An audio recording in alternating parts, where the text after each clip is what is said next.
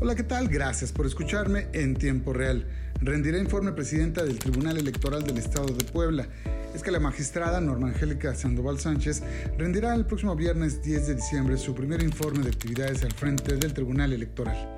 Al hacerlo destacará fundamentalmente el trabajo en favor de las mujeres y comunidades originarias quienes históricamente han enfrentado inequidad electoral, pero también dará cuenta de los resultados en favor de regidoras, regidores, ante injusticias como bloqueos de salarios de manos de alcaldes en el interior del Estado.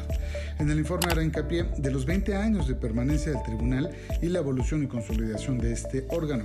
Se espera en el informe la presencia del titular del Ejecutivo, Miguel Barbosa Huerta, y los titulares de los órganos electorales, entre otros personajes públicos. El Tribunal Electoral del Estado de Puebla ha salido avante de las impugnaciones derivadas del proceso electoral 2021, en el que se renovó el Congreso local y los 217 ayuntamientos aunque el próximo año velará por la equidad electoral en las tres elecciones extraordinarias. También el próximo año habrá la consulta sobre la revocación del mandato. Cuando asumió la presidencia del tribunal el pasado 10 de diciembre, la presidenta pues, refrendó la disposición de este organismo jurisdiccional para colaborar y coadyuvar en el fortalecimiento del sistema democrático federal de nuestro país a través de la participación activa con los órganos jurisdiccionales y administrativos electorales de toda la República.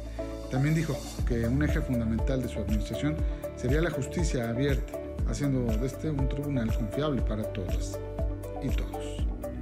Muchas gracias. Nos escuchamos en tiempo real.